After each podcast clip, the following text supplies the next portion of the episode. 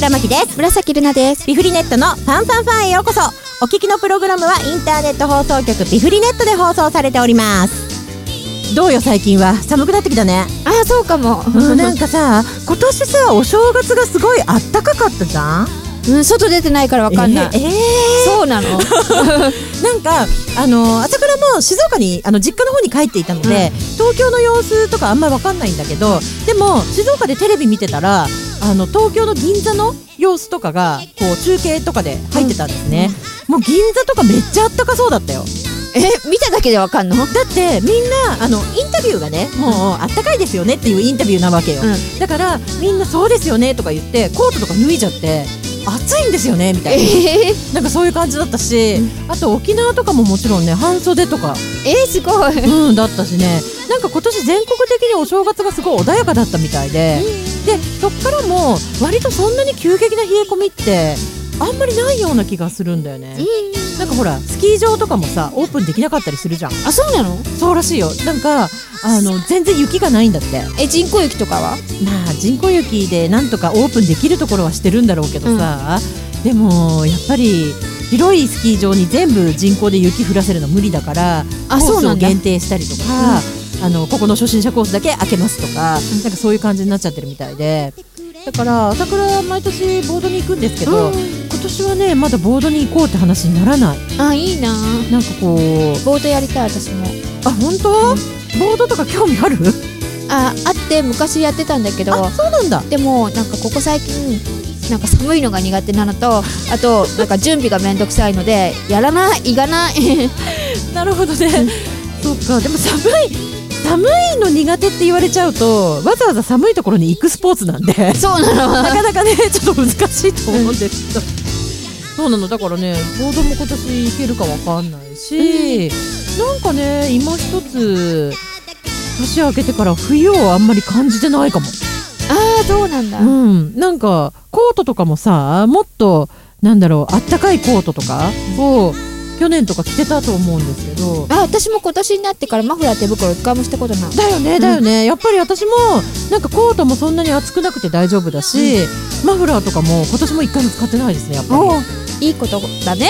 そうだよね。こダメなんですかね？わかんないですけどね。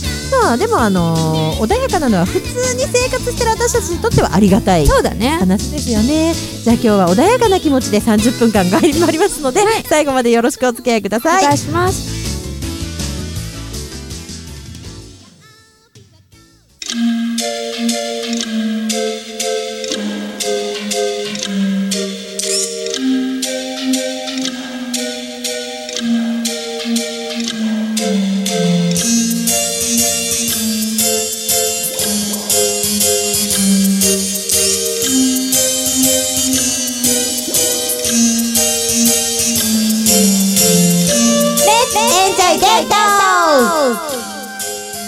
のコーナーです。このコーナーは愛あふれる生活をしていただくために愛のお話をしようというコーナーです。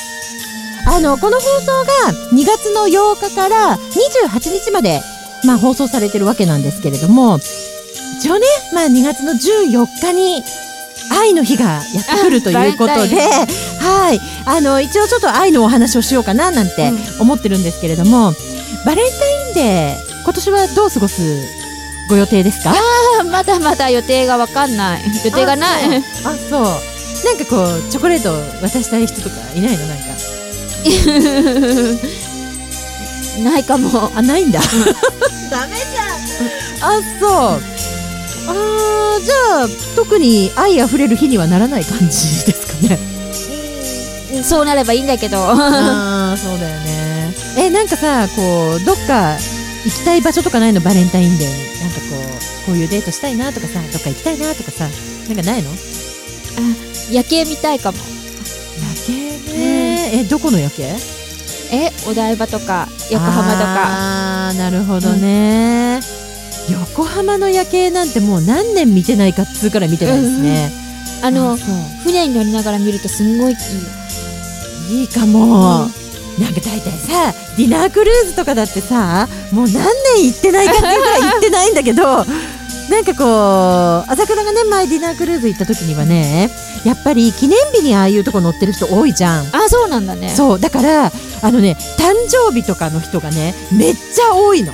あじゃあケーキとか食べるの？そうそうそうそう。それで各テーブルで演出をやるから。えー、だからあどっかで誕生日だなってそうすると周りにいた人もなんとなくあじゃあおめでとうみたいな感じで手叩くんだけど。バースデーソングが流れるの？そうそうそうそう、あのスタッフがそのテーブルに集まって、うん。ハッピーバースデー歌ってくれてその彼からのサプライズプレゼントとかを、なんかこう持ってきてくれてわーみたいな感じになるんだけどその演出ね1個目にやった人はいいのよ、うん。だけど他のテーブルでもその演出があるわけ。うん。だから1組目が終わりました。次2組目3組目4組目みたいになるとねもう周りはね4組目ぐらいだと飽きちゃってるわけ。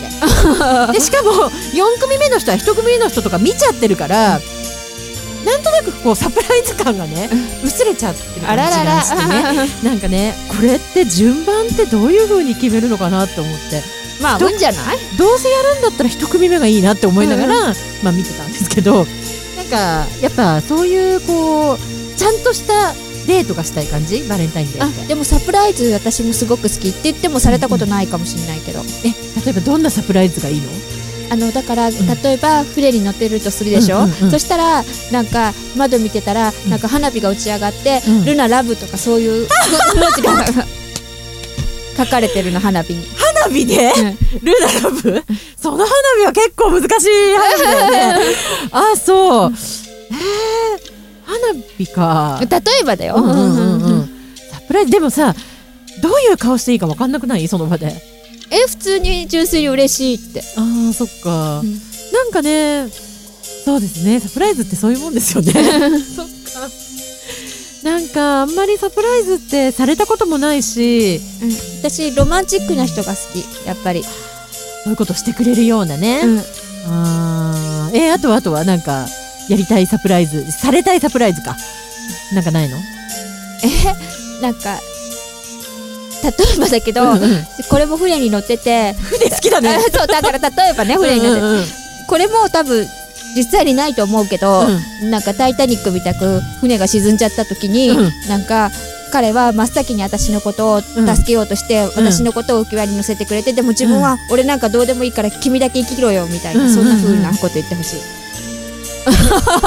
絶対嫌なんだけど。まずさ船が落ちるっていうせあの落ちるじゃない沈むっていう設定がさ嫌じゃない？まあね。嫌じゃない、うん。なんか「タイタニック」あれだって死んじゃうんだよ一人、まあそうだけどうん、女だけ生き残っちゃうっていう話じゃんあれ確か、うんそうそうそう。だから、うん。そうなった時に真っ先に彼が助けてくれるような、うん。そういう優しさを示してほしい。でもそれで彼死んじゃったらどうすんの？